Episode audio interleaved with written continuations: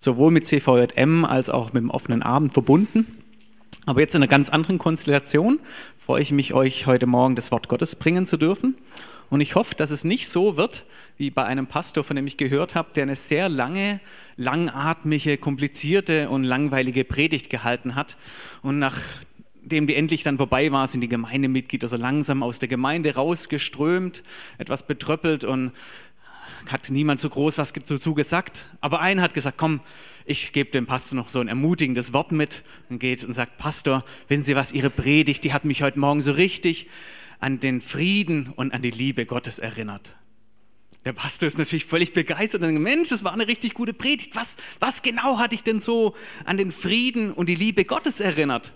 Sagt er, ja, an den Frieden Gottes hat es mich erinnert, weil der jeden Verstand übersteigt.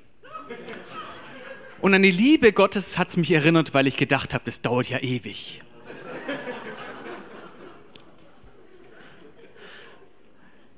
Ich habe der Predigt den Untertitel gegeben, wenn es mal wieder länger dauert. Also es ist keine Ankündigung von der Predigtlänge, ihr kommt alle vor Mitternacht noch nach Hause, keine Angst, so schlimm wird es nicht. Wenn die Predigt mal fünf Minuten zu lang dauert, da kommen wir ja alle damit klar. Aber was ist mit so Situationen in unserem Leben, wo es halt wirklich mal länger dauert? Eben nicht nur ein paar Minuten oder ein paar Stunden, sondern wenn sich über Monate, oder Jahre hinweg nichts verändert, wenn du lange für eine Situation betest und denkst, jetzt müsste doch Gott endlich was tun, jetzt müsste er doch Gott irgendwie eingreifen, aber irgendwie passiert nichts. Irgendwie greift Gott nicht ein und du denkst, wie lange dauert das Warten noch und es scheint irgendwie kein Ende zu haben.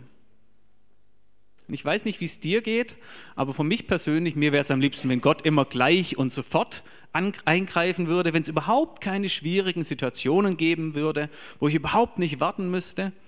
Und ich möchte heute nicht versuchen, irgendwie eine Antwort zu geben auf diese Frage, ja, warum gibt es denn so viele Situationen, wo wir ähm, auch drin leiden und wo es uns nicht gut geht?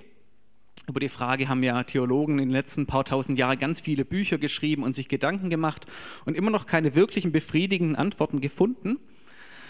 Mir geht es um die Frage, wie gehe ich denn damit um? Was mache ich denn ganz praktisch in Situationen, wo es nicht vorangeht, wo ich mir einfach denke, Mensch, das Warten, das hat gar kein Ende. Was kann ich denn da tun? Und ich bin ja als Evangelist unterwegs und spreche da ganz viel mit Menschen über den Glauben. Und oft kommt mir dann diese Frage entgegen, so, wenn es diesen Gott gibt, wie kann es dann sein, dass er so viel Leid zulässt? Und ich versuche oft die Frage nicht beant zu beantworten, sondern ich erzähle eine Geschichte. Und die Geschichte ist ein kleines Kind, das fährt so mit seinem Dreirad ganz gemütlich die Straße entlang und die Schmetterlinge fliegen drumrum und die Vögel zwitschern und plötzlich wird es von einem LKW erfasst und fliegt über die Straße und bricht sich alle Knochen und liegt blutend und verwundet auf der Straße. Und jetzt kann ich zu dem Kind hingehen und sagen, weißt du was, ich kann dir erklären, warum es dir gerade so schlecht geht. Zum Ersten, du hast die Straßenverkehrsordnung ignoriert. Du hattest leider nicht die Vorfahrt, sondern der LKW. Zweitens, deine Masse ist viel kleiner als die von dem LKW. Deshalb bist du jetzt weggeflogen und nicht der LKW. Drittens, deine Knochen sind leider nicht so stabil wie der Asphalt, deshalb sind jetzt deine Knochen gebrochen und nicht der Asphalt. Viertens, du hast in deinem Körper überall so kleine Schmerzsinneszellen und die senden jetzt fünftens elektrische Signale an, an dein Gehirn und das interpretiert es als Schmerz. Deshalb geht es dir so schlecht. Die Frage ist, hilft das dem Kind? Es hilft ihm überhaupt nicht. Was dem Kind hilft, ist, dass ich erste Hilfe leiste, dass ich einen Arzt rufe, dass ich es ins Krankenhaus bringe, dass die Eltern dazukommen, dass sie es in den Arm nehmen. Das hilft dem Kind. Und deshalb möchte ich jetzt gar nicht so lange die Frage versuchen zu erklären, warum gibt es denn so Situationen, wo Gott nicht sofort eingreift, wo wir warten müssen, sondern wie gehe ich ganz praktisch damit um. Und das können jetzt ganz viele Situationen sein, die du dir vor Augen malen kannst in deinem Leben. Das kann eine Krankheit sein, wo du denkst, Mensch, Gott soll doch eingreifen. Vielleicht sind Kinder von dir auf die schiefe Bahn geraten, du betest schon lange dafür. Oder bist in einer finanziellen Not, Mobbing am Arbeitsplatz, Streit in der Familie, der einfach nicht aufhören will, der bessere Job, den du schon lange erbetest, den Partner fürs Leben, den du nicht gefunden hast oder der böse Nachbar für oder den oder gegen den du betest, dass er endlich mal lieb wird oder vielleicht wegzieht oder stirbt oder irgendwie Gott halt eingreift, je nachdem, wie aggressiv du da bist in deinen Gebeten. Oder vielleicht ein bisschen globaler gesehen, du betest für so einen geistlichen Aufbruch in Deutschland und denkst, es müsste doch was passieren, aber irgendwie ist eher so Rückzug auf allen Fronten zu sehen in Deutschland geistlich gesehen. Du betest für die Politik, aber obwohl du viel dafür betest, wird alles irgendwie immer grüner oder roter oder brauner oder schwarzer, je nachdem, was deine Gebetsanliegen da sind. Und du denkst, es müsste doch was passieren, Gott müsste doch eingreifen. Oder seit Jahren betest du dafür, dass der VfB endlich in die erste Liga aufsteigt und ein Leben wieder einen Sinn bekommt. Aber Gott greift nicht ein. Gott lässt es auf sich warten. Wir müssen das irgendwie aushalten, irgendwie damit umgehen. Fragt sich, Mensch, was hat das jetzt mit Advent zu tun? Hat der Rainer gerade das Thema verfehlt? Advent ist auch so eine klassische Zeit des Wartens. So von der katholischen Tradition her verbringt man ja zwei Wochen im Advent damit zu sagen, wir erinnern uns an das erste Kommen Jesu, wir erinnern uns an Weihnachten, an die Geburt Jesu. Und zwei Wochen wären ganz klassisch für die Wiederkunft Jesu, für das zweite Kommen von Jesus. Das ist eine Zeit des Wartens auf dieses Ereignis, Gott kommt wieder, Jesus kommt wieder, Jesus kommt zurück. Nach der klassisch-evangelischen Tradition müsste ich heute über Lukas 21 predigen und es ist ein Gerichtstext. Es ist ein Text darüber, wie Gott Gericht ausübt, wie Jesus kommt am Tag des jüngsten Gerichts. Und Gericht, das hat ja für die meisten von uns so einen negativen Beigeschmack. Und Atheisten sagen ja immer, ja, das kann ja nicht sein. Jetzt kommt da irgendwie so ein Gott, steigt da von seiner Leiter runter und richtet alle und bringt da ganz viele Menschen um. Aber Gericht hat auch was Positives. Da wird was gerichtet, da wird was recht gemacht. Wenn du dir die Nase brichst und der Arzt richtet die Nase wieder, dann wird da was wiederhergestellt. Also Gericht ist nicht nur was Negatives, es spricht von der Zeit der Wiederherstellung. Es spricht von der Zeit, wo Gott Dinge wieder in Ordnung bringt. Und auch das dürfen wir uns in der Adventszeit bewusst sein, dass selbst wenn sich im Hier und Jetzt in unserem Leben die Sachen nicht so verändern, wie wir das gerne hätten, dass trotzdem irgendwann diese Zeit kommen wird, in der Ewigkeit, wo es eben nicht mehr so viel Leid gibt, wo wir nicht mehr warten müssen auf Gottes Eingreifen, wo Gott alles Leid beseitigt. Deshalb meine Frage, wie können wir solche Wartezeiten so nutzen, dass wir einen Gewinn davon haben, dass wir Nutzen davon haben? Und sind wir ganz ehrlich, uns fällt Warten gerade hier in der westlichen Welt unheimlich schwer. Wir nutzen ja jede freie Zeit, um irgendwie noch was am Smartphone zu machen, schnell noch eine Nachricht zu schreiben. Amazon liefert mittlerweile schon am gleichen Tag, nicht erst morgen. Es gibt Instant-Kaffee, wo du nicht zwei Minuten drauf warten musst, dass er durchgelaufen ist, sondern es ist sofort da. Fast Food, alles muss schneller gehen, alles muss sofort gehen, ja nicht warten, weil warten ist ja unangenehm. Da fühle ich mich so fremdbestimmt. Ich habe es jetzt nicht im Griff. Der Zug bestimmt jetzt, ob ich pünktlich bin oder nicht. Oder es könnte ja irgendwas hochkommen, was mich beschäftigt. Das will ich ja gerade gar nicht haben. Irgendwelche Gefühle, die mir nicht in den Kram passen. Ich könnte ja was verpassen. Und Zeit ist ja Geld. Ich könnte ja auch Geld verdienen. Ich könnte Überstunden machen. Ich könnte noch einen Auftrag erledigen. Oder ganz fromm, ich könnte ja noch Bibel lesen oder beten und irgendwie Punkte im Himmel sammeln und Gott beeindrucken. Und in anderen Kulturen ist es ein bisschen anders. Ich war jetzt seit knapp neun Jahren, bin ich immer wieder in Afrika für evangelistische Einsätze. Und damals ähm, habe ich mit einer anderen Missionsgesellschaft gearbeitet und wir haben für unsere Evangelisationen haben wir immer solche Entscheidungskarten gedruckt. Das sind so kleine Karten, die bekommt jeder, der zur Evangelisation gekommen ist und eine Entscheidung für Jesus getroffen hat. Der bekommt dann eine Karte und da steht dann sein Name, kann er seinen Namen eintragen, seine Adresse, seine Kontaktdaten, sodass wir hinterher mit den Leuten wieder Kontakt aufnehmen. Und in der Vorbereitung von so einer Evangelisation haben wir ganz viele von diesen Entscheidungskarten gedruckt. Und damit es schön platzsparend ist, haben wir immer drei Stück auf eine DIN A4-Seite drauf gedruckt. Und ich gucke da so meine Kollegin zu, Kenianerin, wie sie das macht. Und ganz filigran immer so eine Seite ausgedruckt, rübergegangen zur Schneidemaschine und das einzeln durchgeschnitten. Und ich habe gedacht, Mensch, Winnie, du könntest doch zehn Seiten oder hundert Seiten auf einmal drucken und dann auf einmal durchschneiden. Dann sagt sie, ja, aber das Design ist so schlecht, wenn ich da jetzt ein bisschen zu weit links oder zu weit rechts schneide, dann schneide ich ja in die andere Karte rein, dann kann man den Text nicht mehr lesen. Hat er, ja, das ist ein guter Punkt, aber du könntest doch einfach kurz das Design ändern, so einfach einen Zentimeter Abstand reinmachen, dann kannst du 100 auf einmal drauflegen und alles auf einmal schneiden.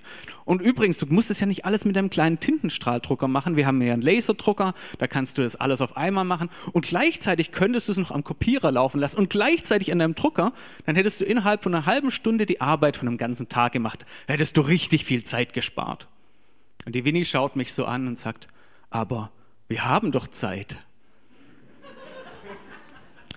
haben wir gedacht, okay, man kann es auch ganz anders sehen. Wir haben doch Zeit.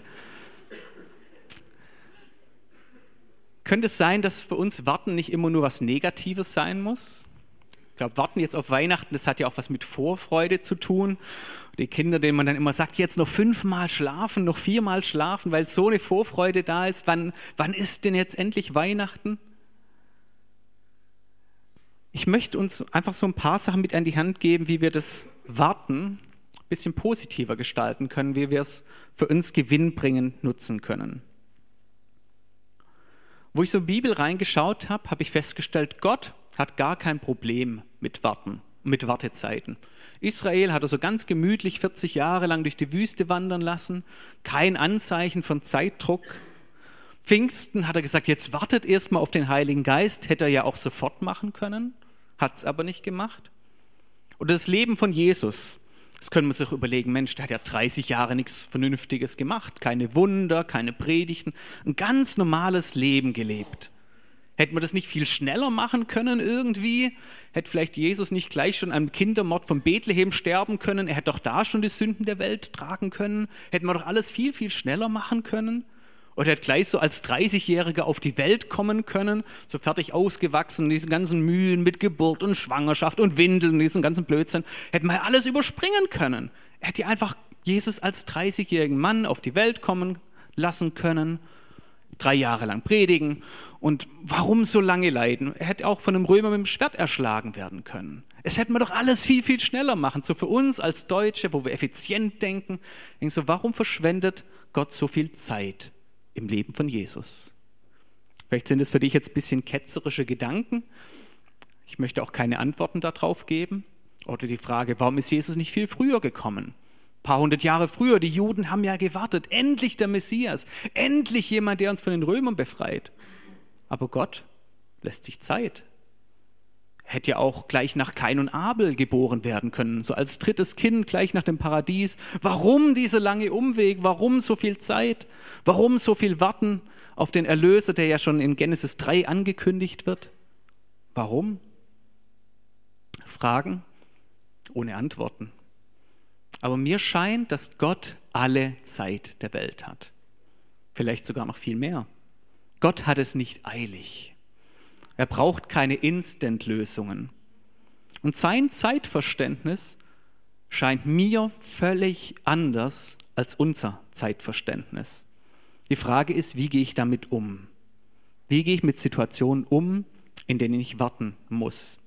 Ich habe einfach sechs Punkte euch dabei, wo ich gedacht habe, was kann ich tun, um solche Wartezeiten auszuhalten und positiv zu nutzen. Der erste Punkt ist, den Lernprozess erkennen und nutzen. Das kann mit einer einfachen Frage anfangen und sagen, Gott, was kann ich denn jetzt tun, um diese Situation zu nutzen und was daraus zu lernen? Nicht unbedingt zu fragen, Gott, was willst du mir jetzt beibringen? Weil es impliziert ja so ein bisschen, Gott hat es alles so schlecht werden lassen, damit ich jetzt was lerne. Das vielleicht nicht, aber Gott zu fragen, Mensch, ist, hier läuft gerade richtig viel schief. Was kann ich jetzt daraus Gutes machen? Was kann ich jetzt lernen? Und es fängt damit an, dass man mal ehrlich ist zu sich selber, zu sagt, ja, ich finde es richtig blöd, die Situation, und auch zu anderen zu sagen, ja, mich nervt es. Und auch vor Gott zu sagen, hey Gott, wie die, wie die Situation aussieht, wie es mir gerade geht, das ist zum Kotzen. Entschuldigt die Ausdrucksweise, aber die Bibel ist das sehr, sehr ehrlich. Psalm 69, Vers 4, ist ein Psalm, den David schreibt. Und er sagt hier, ich bin müde vom Rufen, meine Kehle ist heiser, mir versagen die Augen, während ich warte auf meinen Gott. Er hat sich die Kehle, so, er hat so lange geschrien, bis er heiser war, weil er gewartet hat auf Gott und Gott nicht eingegriffen hat. Gott hat, hat, hat auf sich warten lassen. Und er war ganz ehrlich, er hat seine Gefühle nicht unterdrückt, irgendwie versucht, eine fromme Fassade zu wahren, irgendwie zu sagen, jetzt rede ich mir das alles irgendwie schön oder dieses charismatische Breitbandgrinsen, ja, ich muss ja immer nett sein und wir sind ja ein Vorbild und ein Zeugnis für die Welt. Hat er überhaupt nicht gemacht. Er war einfach ehrlich. Ehrlich sein. Vor Gott, vor sich selber, vor anderen. Und es gibt alle möglichen Dinge, die bei so einem Gebet rauskommen können als Antwort, was Gott mir beibringen möchte. Es kann sein, dass Gott mir Demut beibringen möchte, dass ich eben nicht ganz so wichtig bin, wie ich das gerade denke. Mitgefühl mit anderen, denen es eben auch nicht so gut gehen. Vertrauen auf Gott und eben nicht auf die eigene Kraft, die mir gerade fehlt oder das eigene Geld, was mir gerade fehlt. Und vielleicht auch den Blick auf die Ewigkeit weil egal wie viel ich mache und wie viel ich tue, dass eben das Leben im Hier und Jetzt immer noch ein bisschen mühsam ist. Und dass ich schaue, die Ewigkeit ist noch viel, viel mehr. Ich könnte jetzt ganz viele Beispiele nennen für solche Lerneffekte. Aber das Wichtigste ist mir, dass es im Dialog und im Gebet mit Gott geschieht. Zu sagen, Gott, was kannst du mir denn jetzt hier beibringen? Oder was kann ich denn hier lernen? Zeig mir doch, wie ich die Situation nutzen kann. Punkt zwei, Geduld lernen. Geduld lernen, egal was an anderen Lernmöglichkeiten da ist, das funktioniert immer, wenn man warten muss. Ich kann Geduld lernen. Und es ist jetzt mehr als einfach nur so ein ähm, Durchhalteparolen, jetzt stell dich nicht so an, beiß die Zähne zusammen, sondern auch auf Gott zu schauen, auf Jesus zu schauen und ihn nicht nur als Vorbild, sondern auch als Kraftquelle zu sehen. Von Jesus heißt es in Hebräer 12, Vers 2, Jesus, dem Anfänger Unvollender des Glaubens, der, obwohl er hätte Freude haben können, das Kreuz erduldete und die Schande gering achtete. Jesus hätte einfach im Himmel bleiben können. Er hätte es nicht machen müssen, aber er ist auf die Welt gekommen. Deshalb feiern wir Weihnachten. Er hätte dort bleiben können, aber er hat das Kreuz auf sich genommen und er hat auch keine Abkürzung genommen. Er hat nicht irgendwie gesagt, naja, können wir das nicht schneller machen, das auspeitschen sein lassen. Er ist den ganzen Weg gegangen. Er hat gelitten und hat ganz viele Umstände erlebt in seinem Leben, die alles andere als schön waren. Jesus weiß, was Durchhaltevermögen heißt. Gott selber weiß, wie sich Durchhaltevermögen anfühlt und was es heißt. Und die Schrift gibt uns so ein Prinzip, wie das funktioniert mit dem Durchhalten. Ich möchte ein Beispiel nehmen aus Hebräer 11 und hier wird über Mose geschrieben. Hier heißt es, Hebräer 11, Vers 27, durch den Glauben verließ er Ägypten und fürchtete sich nicht und fürchtete nicht den Zorn des Königs, denn er hielt sich an den, den er nicht sah, als sähe er ihn.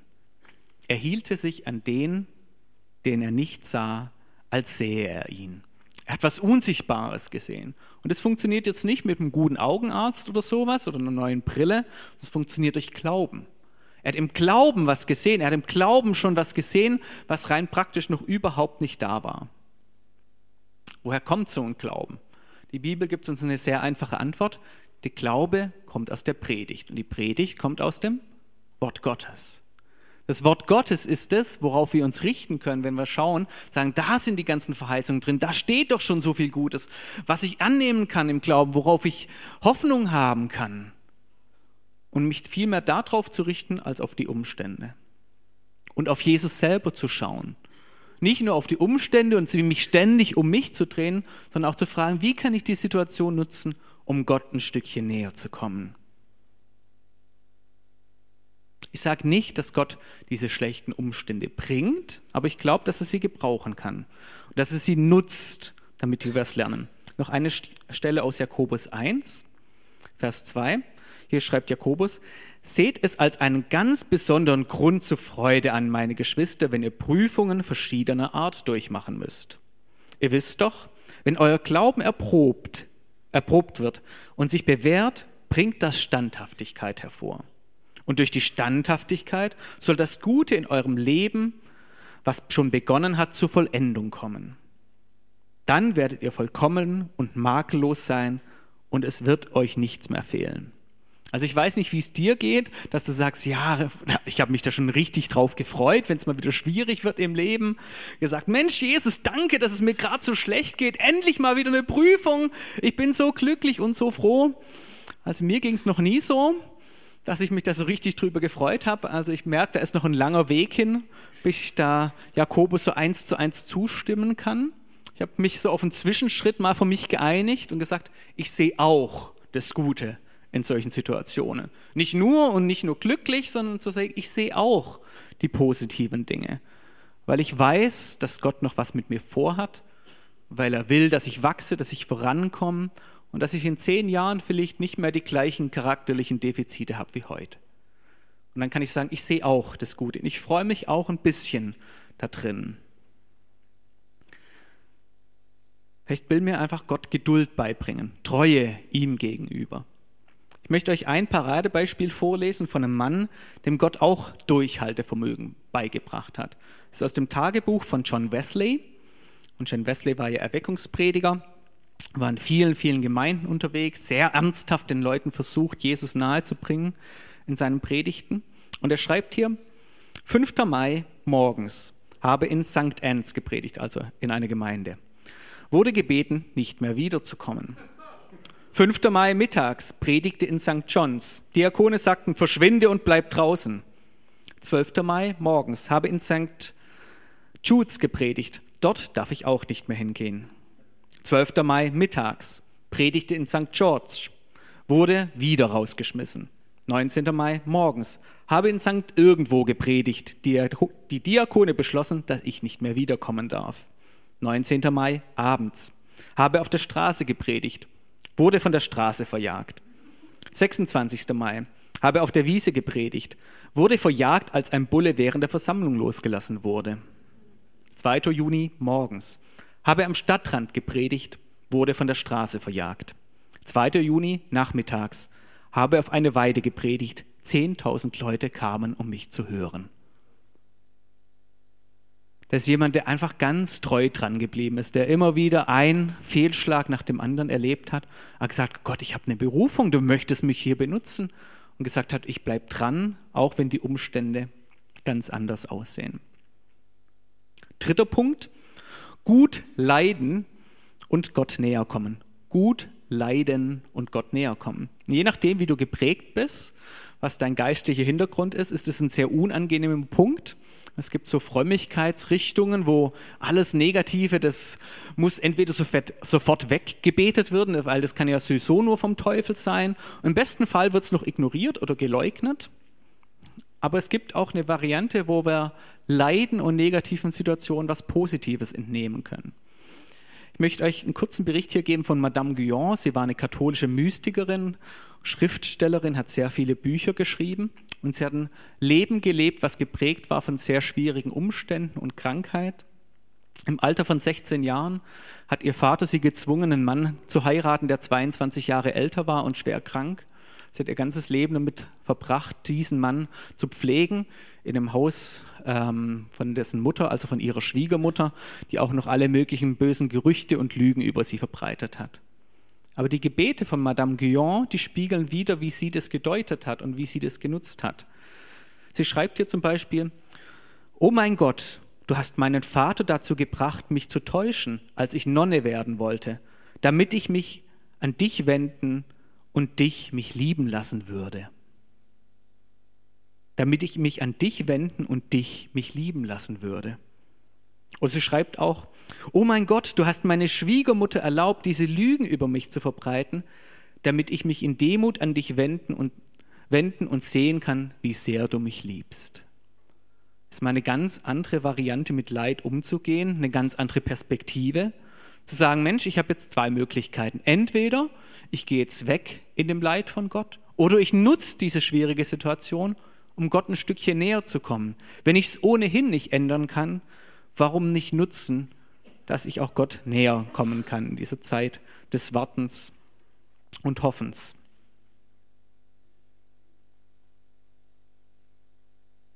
Der vierte Punkt, wir können lernen loszulassen. Es gibt viele Situationen, da lohnt sich das Kämpfen, da ist irgendwie so eine Änderung noch irgendwie in Sicht. Ich weiß nicht, wer von euch mal von Nick Wojcic gehört hat. So ohne Arme, ja, okay, so ein paar. Ohne Arme und Beine auf die Welt gekommen. Er war am Anfang natürlich völlig depressiv, hat immer wieder versucht, auch Selbstmord zu begehen, aber irgendwann hat er sein Schicksal angenommen und hat das als eine Chance gesehen. Mittlerweile reist er durch die ganze Welt und hat Millionen von Menschen das Evangelium gebracht, weil es kein Mensch auf der Welt verstehen kann, dass ein Mensch ohne Arme und ohne Beine glücklich sein kann. Und er erzählt von Jesus Christus und seiner Hoffnung. Er hat gelernt, loszulassen. Nicht ewig lang dafür zu beten, dass ihm doch noch Arme oder Beine wachsen, sondern hat gelernt, es einfach loszulassen, es Gott hinzugeben und hinzunehmen, was er ohnehin nicht ändern kann. Ich habe eine kleine Geschichte hier von einem Mönch, die fand ich sehr schön. Dieser Mönch, der war unterwegs und saß dann eines Nachts am Stadtrand, hat er übernachtet und irgendwann kommt so ein aufgebrachter Dorfbewohner zu ihm her und sagt, hey du, gib mir diesen Stein. Der Mönch sagt, was für ein Stein denn? sagt, ja, heute Nacht habe ich geträumt, dass, ich, dass mir heute Nacht ein Mönch begegnet, dass ich den hier treffen werde. Und der hat einen Stein, der so kostbar ist, dass ich mein ganzes Leben reich sein werde. Und der Mönch überlegt so und sagt, ach ja, der Stein, Mensch. Er durchwühlt so seine Tasche, holt einen Stein raus und drückt ihm den in die Hand. Und sagt, ja, den habe ich vor kurzem mal am Wegrand gefunden. Dieser Dorfbewohner hat einen Diamant in der Hand und schaut das Ding an und denkt, das, das muss Millionen wert sein, das ist ein Vermögen. Und er geht damit nach Hause mit diesem Diamant und er kann die ganze Nacht nicht schlafen. Am nächsten Morgen geht er wieder zu dem Mönch und sagt zu ihm, schenk mir den Reichtum, der es dir möglich gemacht hat, diesen Diamanten so leichten Herzens loszulassen. Wir dürfen lernen, loszulassen, wenn es einfach nicht mehr anders geht. Und die Frage ist für mich, wann lasse ich los und wann lohnt es sich weiter zu kämpfen? Ich möchte euch ein bekanntes Gebet vorlesen, das manche von euch kennen, von Reinhold Niebuhr. Und er hat gebetet, Gott, gib mir die Gelassenheit, Dinge hinzunehmen, die ich nicht ändern kann. Den Mut, Dinge zu ändern, die ich ändern kann. Und die Weisheit, das eine vom anderen zu unterscheiden. Braucht es Gebet, Weisheit und weise Berater zu schauen, wo lasse ich los und wo lohnt es sich zu kämpfen. Fünfter Punkt, nicht alles verstehen müssen. Ich muss nicht alles zwingend irgendwie deuten und verstehen, was gerade mit mir passiert. Natürlich kann ich versuchen, irgendwie so einen Lerneffekt da rauszuholen, aber ich muss nicht alles verstehen. Dietrich Bonhoeffer, er war selber im, ähm, auch im Widerstand gegen, gegen das NS-Regime aktiv, gegen Hitler, hat bei dem Attentat am 20. Juli hat er mitgeplant und das Attentat läuft schief. Und er macht sich ganz viele Fragen. Er wird fast verrückt daran und sagt, was soll denn daran gut sein? Der Krieg hätte von heute auf morgen ein Ende haben können. Millionen von Menschenleben wären gerettet worden, wenn dieses Attentat funktioniert hätte. Was soll daran schon Gutes sein? Wie soll ich darin irgendwie einen Sinn finden? Und er kommt zu einem radikalen Sinnverzicht. Er sagt, es kann einfach nicht sinnvoll sein. Und er prägte diesen Satz Mündiges Christsein ist ein Christsein ohne Deutungszwang. Mündiges Christsein ist ein Christsein ohne Deutungszwang. Und menschlich gemachte Religion will ja überall einen Sinn drin finden, egal was passiert. Es muss entweder Geschenk oder Lohn oder Belohnung oder Strafe oder Gericht von Gott sein und im schlimmsten Fall noch Strafe vom Teufel irgendwie, ein Angriff vom Teufel. Aber irgendwie muss es in diese Kategorie reinpassen, sonst macht es keinen Sinn. Aber das ist menschlich gemachte Religion, alles deuten und verstehen zu wollen. Es gibt Situationen, da kommen wir nicht weiter. Wer sind wir, dass wir uns anmaßen, alles verstehen zu müssen? Wer sind wir, dass wir denken, wir hätten die Komplexität der Welt und des Lebens verstanden? Mündiges Christsein ist ein Christsein ohne Deutungszwang. So die letzten Worte, die Bonhoeffer dann geschrieben hat, er war im Gefängnis, war in der Haft, Ende 1944 ist ein ganz bekanntes Gedicht. Das hat er als Weihnachtsgruß auch an seine Familie geschrieben. Von guten Mächten wunderbar geborgen, erwarten wir getrost, was kommen mag. Er hat jetzt nicht geschrieben, erwarten wir ganz getrost, dass Gott in der letzten Sekunde doch noch eingreift, dass er doch noch irgendwie alles zum Guten wendet. Er hat auch nicht geschrieben, dass Gott jetzt das Leid benutzt, dass ich ihm noch näher komme und mich noch länger quält. Er hat gesagt, was kommen mag. Er ist zu einem Punkt gekommen, wo er gesagt, ich verstehe sowieso nicht alles, aber ich nehme es aus Gottes Hand und ich nutze es und trotzdem fühle ich mich geborgen und weiß, dass Gott mir nahe ist. Am Ende wurde er hingerichtet, kurz vor Kriegsende, und trotzdem sagt er, ich bin wunderbar geborgen, auch wenn er es nicht versteht. Sechster und, allerletzter Punkt, die Ewigkeit im Blick haben. Nicht nur auf das Hier und Jetzt schauen. 2. Korinther 4, 17 bis 18. Denn unsere Bedrängnis, die zeitlich und leicht ist, schafft eine ewige und über alle Maßen gewichtige Herrlichkeit. Denn was sichtbar ist, das ist zeitlich. Was aber unsichtbar ist, das ist ewig. Du kannst jetzt sagen, Mensch, Paulus, du hast gut reden, leicht und zeitlich. Mensch, du musst wohl ein gutes Leben gehabt haben, lieber Paulus. Aber Paulus hat alles andere als ein gutes Leben gehabt. Er wurde mehrfach gesteinigt, hat Schiffbruch erlitten, war im Gefängnis, war wahrscheinlich körperlich krank und wurde am Ende seines Lebens hingerichtet für seinen Glauben. Und trotzdem sagt er, das ist leicht und zeitlich begrenzt. Der hat irgendwie erfasst, dass egal wie schwer es dir gerade geht im Hier und Jetzt, dass im Vergleich zur Ewigkeit leicht ist. Gott verheißt uns eine Zeit, wo aller Schmerz und alles Leiden aufhört. Jesaja 65, Vers 24. Und es soll geschehen, ehe sie rufen, will ich antworten. Wenn sie noch reden, will ich hören. Es ist eine Hoffnung, die wir auch in Weihnachten feiern, dass diese Zeit kommen wird, wo wir nicht mehr warten müssen, wo wir nicht mehr leiden müssen. Und in der Zwischenzeit dürfen wir realisieren, dass wir nur auf der Durchreise sind. Ich habe ist eine sehr mönchslastige Geschichte hier, noch eine Mönchsgeschichte. Aber ich habe dir gehört von einem Tourist, der übernachtet hat in einem Kloster und er sieht diese spärliche Einrichtung von dem Kloster und fragt, Mensch, wo sind denn eure ganzen Möbel? Der Mönch fragt zurück, ja, wo sind denn ihre Möbel? Er sagte, ja, aber ich bin doch nur auf der Durchreise. Sagt der Mönch, sehen Sie, das sind wir auch. Wir sind nur auf der Durchreise. Das Hier und Jetzt ist nicht alles. Es gibt eine Zeit, wo es aufhört. Ein paar ganz praktische Punkte. Warten ganz praktisch. Für dich, für deinen Alltag. Du darfst das Schmerz, den Schmerz und das Leid und deine Ungeduld vor Gott bringen. Du darfst ihm das ehrlich sagen. Du musst nicht eine Fassade wahren, du darfst es Gott bringen. Du musst nicht davon wegrennen dich irgendwie verstecken in Arbeit oder irgendwie frommen Übungen oder ständig Filme schauen oder was auch immer, sondern sich mal mit der Situation auseinandersetzen. Du darfst auch mal andere um Hilfe bitten. Man darf sich auch mal ablenken, sich nicht ständig im Kreis drehen und immer nur zu sagen, immer nur die Probleme, sondern zu sagen, ich lenke mich auch mal ab und bin nicht frommer als der Papst, sondern tu auch mal was Schönes, Ungeistliches und drehe mich nicht ständig um mich selbst. Du darfst geduldig mit dir selber sein. Wenn irgend so ein Punkt, den du gerne verändert sehen würdest, was charakterliches ist, ein persönliches Problem, vielleicht eine Sucht, Du darfst geduldig mit, dich selber, mit dir selber sein. Oder anders ausgedrückt, warte auf dich selbst.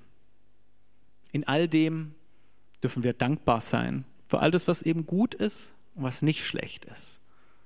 Und es nicht aus den Augen zu verlieren. Ich möchte euch eine Frage mitgeben in die Stille. Danach ähm, wird das Lobpreisteam spielen. Darfst es mal kurz ein bisschen Revue passieren lassen. Und die Frage ist, in welche Situation in deinem Leben wartest du auf Gottes Eingreifen? Und was kannst du ganz konkret tun, um diese Wartezeit zu nutzen?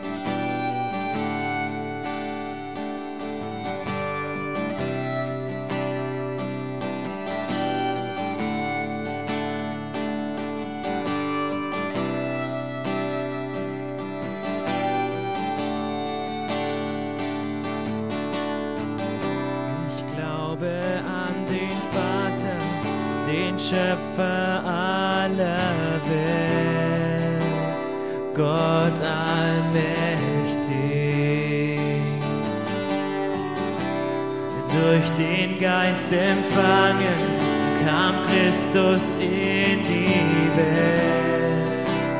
Jesus mein Retter. Ja, ich glaube an Gott, den Vater und an Christus, seinen Sohn, an den Heiligen Geist der Wahrheit, an den drei einen Gott. Ja, ich glaube an die Auferstehung, das Leben nach dem Tod. Ich glaube an deinen Namen,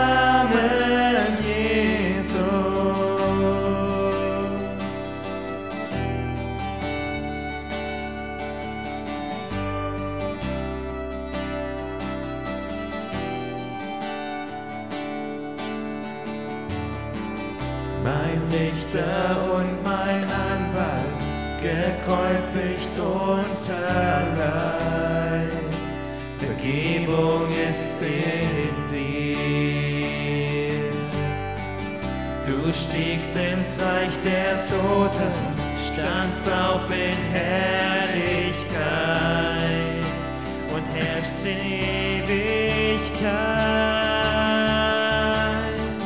Ja, ich glaube an Gott, den Vater und an Christus, seinen Sohn, an den Heiligen Geist der Wahrheit, an den drei einen Gott. Ja, ich glaube an die Auferstehung, das Leben nach dem Tod. Ich glaube an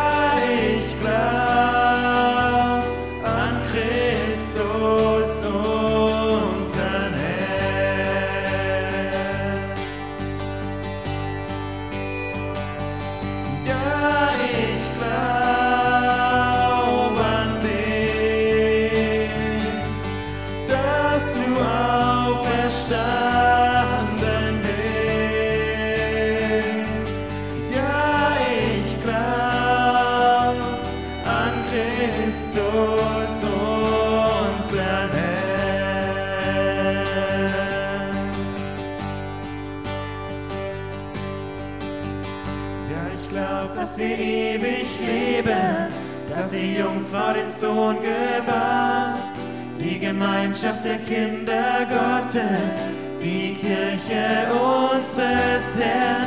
Ja, ich glaub an die Auferstehung, wenn Jesus wiederkommt. Ich glaube an deinen Namen, Jesus.